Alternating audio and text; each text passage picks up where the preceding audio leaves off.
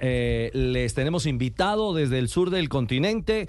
Tiene que ver con Hamilton Campas. La primera pregunta es: ¿se, ¿se, está haciendo las uñas en Rosario o en Buenos Aires? Juan Carlos Torres, representante de Hamilton. Hola.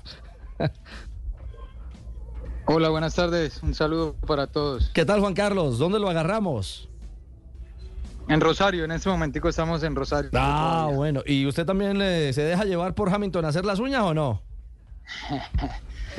sí, pues ustedes saben que en Colombia eso es muy, muy normal, eso es muy, muy habitual en, en hombres y mujeres. ¿no? Es cierto. Aquí es donde de pronto no. Claro, es, pero ha sido una marca registrada, un símbolo particular de, de, empatía, de cariño, de cercanía de Hamilton con la realidad de, de este Rosario Central. Juan, la primera pregunta eh, tiene que ver eh, con eso. ¿Cómo, ¿Cómo fue la película? ¿Cómo logró desenrollarse eh, este, este rollo para que Gremio y Rosario llegaran a un feliz término en acuerdo?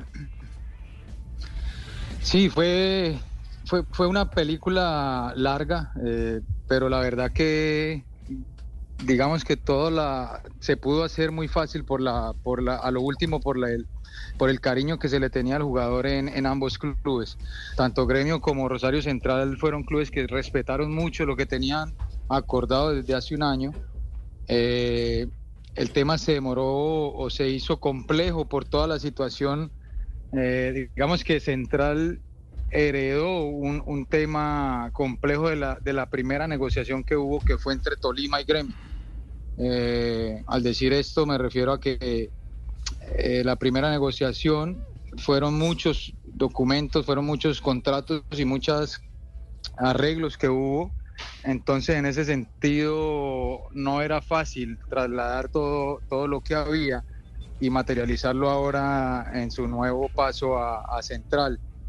Pero todo el, las ganas que tenía Central, que desde el primer momento eh, estuvieron dando todos los directivos, los abogados, eh, más que todo era un tema que pasaba por ahí, por el, por el, por la estructura jurídica que había y que había que hacer en este nuevo, en este nuevo paso. Ya, lo, laboratorio jurídico, bueno, pero lo futbolístico y lo emocional.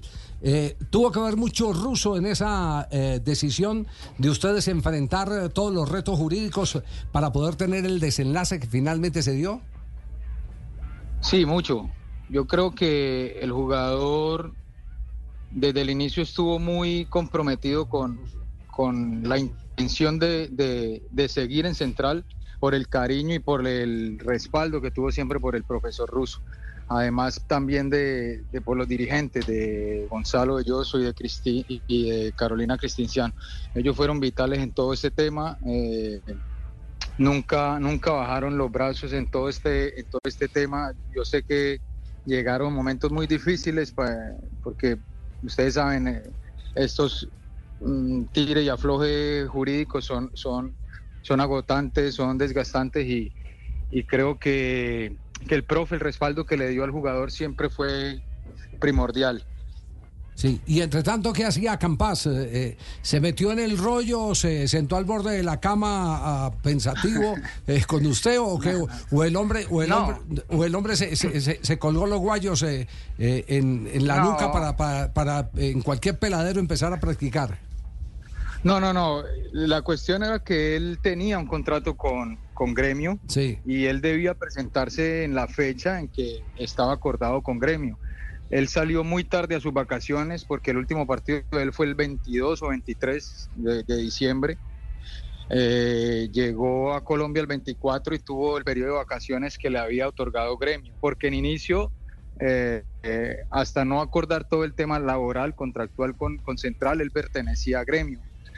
Eh, lo que pasaba era que de hace un tiempo Central había, us había hecho uso de la opción de compra, pero era simplemente derechos económicos y tenía que arreglar todo el tema contractual. Entonces, para responder de él, se presentó el día que, que debía entrar en, en, gremio, hizo su examen en médicos y se puso a disposición de ya de los de la gente de gremio.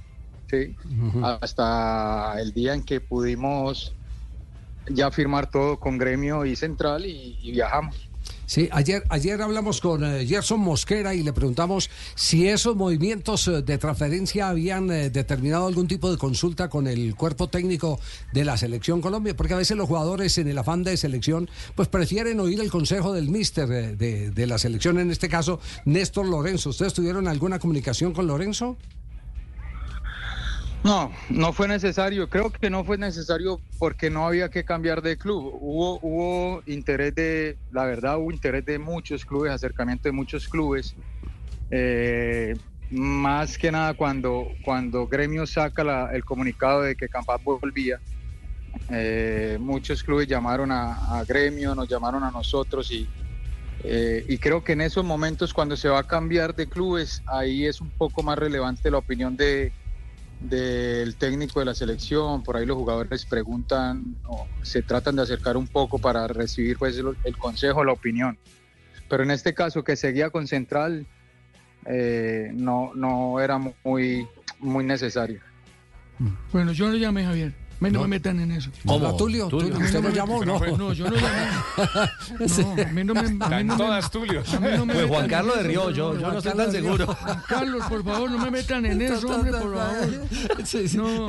El pedido, a ver, yo sé, yo sé que ustedes por ética, eh, Juan Carlos, pues se reservan los, los nombres de, de los, eh, de los equipos, eh, porque no quieren eh, decantar al, ninguna ruta. Pero, pero eh, el país que más aspirantes tuvo para contar con Campas, ¿cuál fue? ¿Argentina? Sí, tuvimos de Argentina, tuvimos ahí mismo en Brasil, eh, en Estados Unidos hubo un club que estuvo también muy cerca, en México, no, la verdad, en Rusia, en Turquía, Ah, qué cosa tan impresionante. hubo un River que se atravesó por ahí, al parecer. Sí, sí, ¿ah? pero, pero la pregunta, eh, la pregunta eh, tiene que ver eso con la liga donde está Campas, el que haya tenido tanta vitrina hasta, hasta Rusia, por ejemplo. Yo creo que sí. Eh, siempre la liga argentina es considerada como una de las ligas más competitivas. Yo creo que, el, el trabajo que hizo Leandro en este año pasado fue muy bueno. Eh, llegó a ser el considerado el mejor extranjero de la liga, quedó campeón.